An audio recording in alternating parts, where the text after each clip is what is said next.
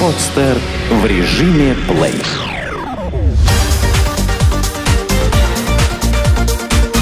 Банк.ру. Информационный дайджест.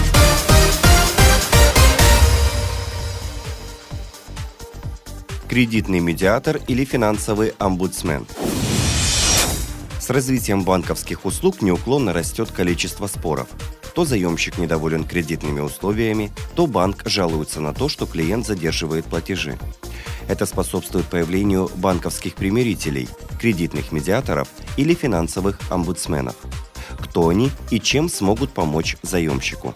В 2010 году при Ассоциации российских банков был открыт Общественный институт финансового омбудсмена, который решает споры между банками и их клиентами на досудебном этапе. Член правления GE Money Bank Эльман Мехтиев подчеркнул, что финансовый омбудсмен не входит в структуру органов государственной власти и не подменяет их. В субъектах России действуют региональные офисы финансового омбудсмена – глав местных офисов назначает финансовый омбудсмен по рекомендации региональных банковских объединений. Что касается кредитных медиаторов, то они представляют собой независимых юристов, специализирующихся на внесудебных разрешениях споров. Независимый финансовый советник Сергей Галкин подчеркнул, что появление примирителей обусловлено высокой эффективностью процедуры медиации. Данный способ решения спора серьезно уменьшает издержки сторон по сравнению с судебным вариантом. Чем отличается медиатор от омбудсмена, рассказал директор регионального офиса финансового омбудсмена в Пермском крае Илья Георгадзе.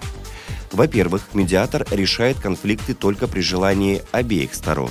То есть обе стороны спора не просто не возражают против помощи медиатора, но всячески заинтересованы в консенсусе. А вот за помощью к финансовому омбудсмену может обратиться и одна сторона конфликта, например, гражданин. Во-вторых, медиатор оказывает услуги, как правило, на платной основе, а услуги финансового омбудсмена для граждан бесплатны. За октябрь этого года с помощью финансового омбудсмена было решено 168 споров. Довольно часто должник с помощью омбудсмена может договориться об уменьшении или полной отмене штрафных санкций по кредиту. Это выгодно и должнику, и банку, который, наконец, вернет свои деньги. В GE Money банке отметили, что посредством финансового омбудсмена банк идет навстречу клиенту и предлагает пути решения по спорным вопросам в 60% случаях. По словам экспертов, одним из минусов примирителей является то, что банки не обязаны выполнять рекомендации. Исключением являются те банки, которые подписали специальное соглашение, но таковых единицы. Есть и ограничения по сумме спора, которую может рассматривать примиритель. Сейчас, по данным экспертов, она не превышает 300 тысяч рублей. В этом случае большая часть ипотечных заемщиков сюда не попадает. Заместитель гендиректора ООО «Коллекторское агентство АКМ» Александр Щербаков считает, что оба института скорее экзотика, чем реальные участники долгового рынка.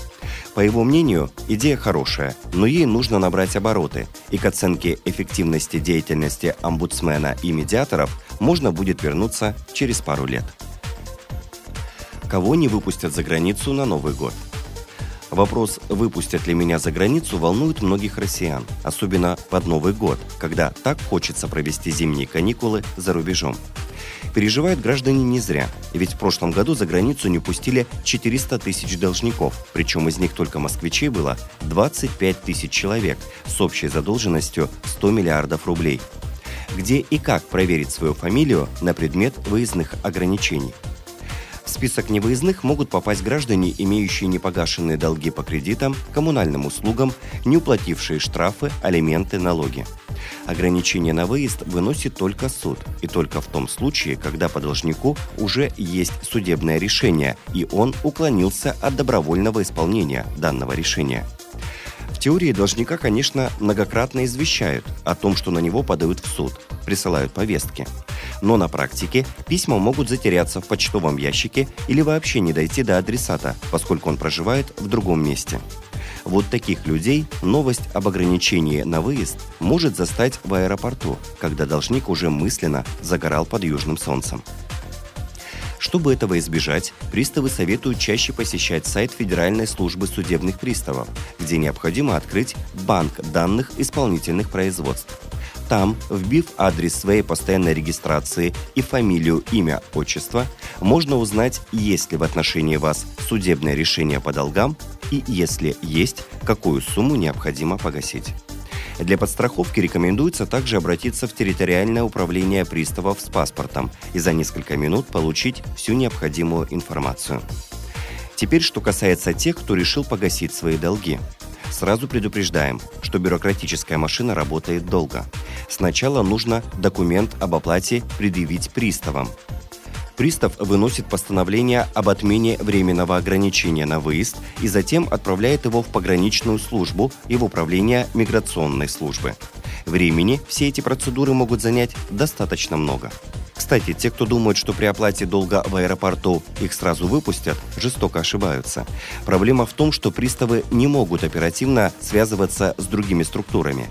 Как признают чиновники, они готовы внедрить такую практику, но не раньше, чем через год-два. Как увеличить лимит по кредитной карте? Если вы прилежный заемщик и часто любите оплачивать покупки кредитной картой, то банки с удовольствием пойдут вам навстречу и увеличат кредитный лимит. Что для этого нужно сделать и какие документы собрать? Каждый банк устанавливает свой кредитный порог по картам. В одних банках он не превышает 150-200 тысяч рублей, в других готовы выдать своим клиентам карту с лимитом в 600 тысяч рублей.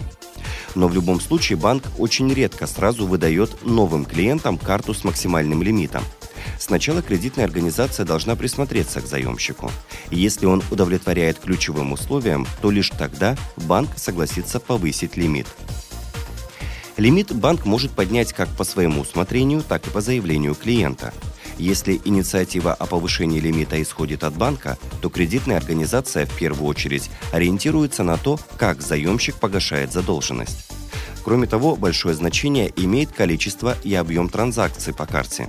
Поэтому человек, активно пользующийся кредиткой и своевременно погашающий задолженность, рано или поздно получит от банка предложение повысить лимит. Другой вопрос, если заемщик сам хочет повысить лимит по карте. Для этого следует заявлением обратиться в отделение того банка, в котором была оформлена карта. К заявлению нужно приложить документы, которые бы подтверждали повышение вашего финансового уровня. В случае положительного решения банк повышает лимит по текущей карте либо выпускает новую карту с уже увеличенным кредитным порогом. Если банк в одностороннем порядке повысил лимит по карте, а заемщик против этого, то он может подать заявление в банк, и оно будет удовлетворено максимально быстро. Сделано на podster.ru Скачать другие выпуски подкаста вы можете на podster.ru